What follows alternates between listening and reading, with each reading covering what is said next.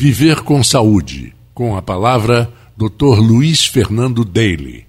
Olá, ouvintes da Rádio Campos e do programa Viver com Saúde. Hoje falaremos sobre a idade dos óvulos. O óvulo é uma célula que tem uma carga genética de 23 pares de cromossomos.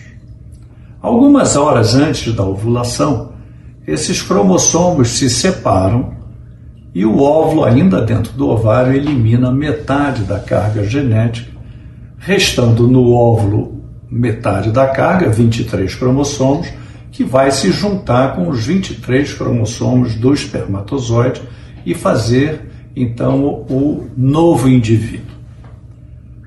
A idade como entra aí? Não sabemos ainda. Sabemos que nesse momento da disjunção dos cromossomos podem acontecer erros, ou seja, os cromossomos, quando se separam, eles podem ficar presos e serem eliminados, e quando o espermatozoide entra, traz uma nova carga genética e a, o, o embrião vai ficar com três cromossomos. É o exemplo da síndrome de Down, que é a trissomia do 21. E podemos ter também que eles continuem um ou outro grudado e saiam esses cromossomos.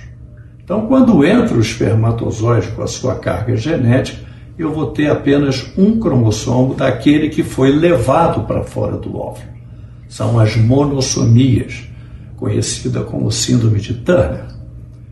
Então, isso pode acontecer em qualquer idade, mas não sabemos por que o avançar da idade aumenta essa probabilidade. Então, hoje nós temos como conselho que o casal ou a mulher, numa idade mais precoce, que esteja projetando a sua fertilidade para o futuro, ela guarde esses ovos com o potencial da juventude e possa ser usado em qualquer fase da vida. Então, a idade do óvulo é um fator extremamente importante. Luiz Fernando Daly, Medicina da Reprodução, Rio de Janeiro.